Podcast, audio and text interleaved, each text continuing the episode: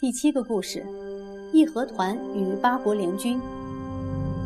许多小男孩的玩具里都会有些逼真的武器，他们甚至能发出声响和闪光，往往一枪在手，神气十足。从过去人类的表现看来，拥有精良武器的人多半忍不住要欺负别人。十九世纪的外国人也是神气十足的，拿着新式武器闯进中国，耀武扬威。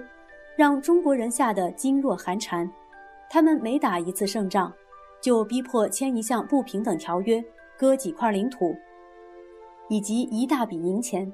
清朝政府一点也拿不出办法，所以外国人便给中国取了一个绰号，叫做“东亚病夫”，听起来实在不怎么光彩。后来，这些国家干脆老实不客气的，在中国的土地上画起圈圈来。每画一个圈圈后，就宣称那块地方是属于自己的。如此一来，中国就像一个西瓜一样，被贪吃的人分别切成许多块，不再是原来的面貌了。英国人、俄国人、日本人、德国人、法国人，统统都这样做了。幸好，在许多有关强盗的故事里。经常都会出现一段因分赃不均而引发的冲突情节，而当时的外国人正是如此，他们彼此对于别人占领的地盘，也都不免妒忌的红眼，不时会闹出纠纷来。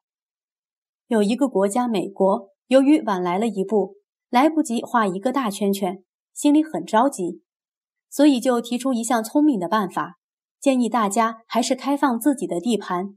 让所有的人公平竞争比较好。其他的国家想想也对，便同意了这项建议。这倒有点像一群强盗，在没有大肆劫掠之前，先得商量出一项公平竞争的规则一般。当然，他们之间的公平并未包括被抢的人在内。外国人对顽固的慈禧太后印象很差，他们对于光绪皇帝表示关切。甚至对于朝廷大臣，哪些是他们比较喜欢的，或是比较不喜欢的，经常都要提出批评的意见。这样的事情让慈禧太后感到深恶痛绝。不过，她对这群洋鬼子一点也莫可奈何。跟随外国舰队而来的人里面，有些是西洋的传教士，他们希望全世界的人都能成为基督徒；有些传教士觉得中国是个落后的地方。因此变得骄傲自大起来。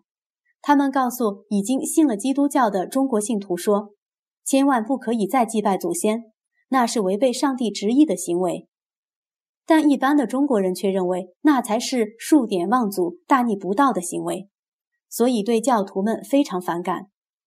有些坏教徒由于有西洋传教士撑腰，清廷不敢对他们怎么样，便大胆的为非作歹，霸占田地房产，欺负别人。这让中国百姓相当愤怒，很想把所有的西洋人都赶出中国。不过他们知道，凭自己的武器是打不过洋人的火药和大炮的。慈禧太后也想把洋人统统赶走，但总也想不出法子。有一天，她突然听说民间出现了一个叫义和团的神秘组织，他们非常爱乡爱国，痛恨外国人的不讲理。更重要的是。听说他们具有一种神奇的法力，只要念念符咒，请诸灵显身，便能刀枪不入，不怕子弹射击。团员们用的武器是刀、剑、花枪、钢叉等，他们不屑用洋枪、洋炮，甚至对于一切和洋人有关的东西，比方说有人穿了一双羊皮鞋、洋袜子，或打了一把洋伞，用了一支洋铅笔，他们都会认为那是献媚，羡慕洋人的表现。非得狠狠教训一顿不可。义和团的口号是“扶清灭洋”，意思是扶助清朝，消灭洋人。这团体的出现，让慈禧太后和一批守旧的大臣欣喜万分，认为这真是消灭洋人、出一口恶气的好机会来临了。光绪皇帝和另外有些大臣却反对这样做，他们担心那会把全世界的国家一起得罪光，非引来一场大祸不可。而慈禧却表示，不主张杀洋人的人都不够爱国，所以痛斥了他们一顿。他还使了一个小诡计，一面鼓励义和团，一面又假装安慰洋人，要求朝廷的军队不要当面攻击洋人。他想义和团是民间的团体，利用他们杀杀洋人的威风最好。若不成功，外国人也无法怪罪清朝政府。不过外国人可不这么认为，他们对于义和团烧掉教堂、杀了传教士，并且和他们的军队展开战斗，感到非常愤怒，于是纷纷请求自己的国家派兵前来复仇。这时候，慈禧太后做了一件史无前例的举动，她竟然在一天之内同时向八个国家宣战，他们分别是德国、法国、英国、美国、俄国、日本。意大利、奥地利，义和团大举进攻各国的使馆，而外国组成的联军也浩浩荡荡地杀进了天津、北京。令人期待的奇迹没有出现，义和团神秘的法术似乎失灵了。念了咒语、手持刀剑的团员，尽管那么奋不顾身，照样死在枪弹之下。他们多半都是没念过书的农乡子弟，因为仇恨洋人的欺侮而横尸遍野。而那位勇敢向各国宣战的慈禧，这时却胁迫着光绪逃往西北方的西安城躲了起来。联军进入北京城，大烧大杀大抢了许多天，并且严厉搜捕义和团以及他们认定是同情义和团的百姓。他们要好好惩罚这个不知好歹、迷信妖术、胆敢向世界宣战的愚蠢国家。狼狈不堪的慈禧好不容易又请出了那位曾代表清廷和日本签订《马关条约》的大臣李鸿章，由他来出面向洋人乞求讲和。于是，趾高气昂的外国人也趁火打劫，要求赔偿。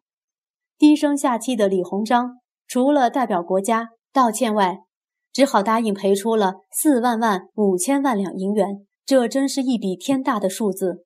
贫穷的中国。更加一蹶不振了。八国联军的事件发生在公元一九零零年，这一年是庚子年，所以大家就称它是庚子事件。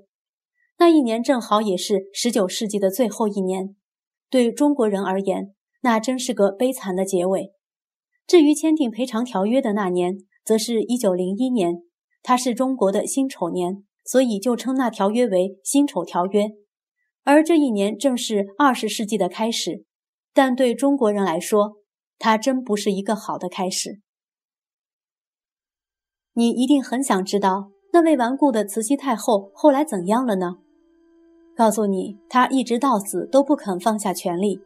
由于痛恨外国人比较支持光绪，她绝不能让对手有得逞的机会。所以在数年之后，当她临终的前一天，光绪皇帝。也突然先死了。有人说是他毒死了光绪，也有人说，是那些原先帮助慈禧的人害怕她死后光绪皇帝会不利于他们，因此先下手为强。对于这点，如今没有谁能确知真相了。我只能告诉你，我认识一个坏脾气的小女孩，每当她和姐姐争着同一件东西时，除非自己得手。否则，宁可伺机毁掉它、打烂它，也不肯让别人得手。慈禧太后一定具有这样的性格。说来听听，你爱国吗？你觉得义和团爱国吗？你认为高喊爱国的人，就能真的爱得了国吗？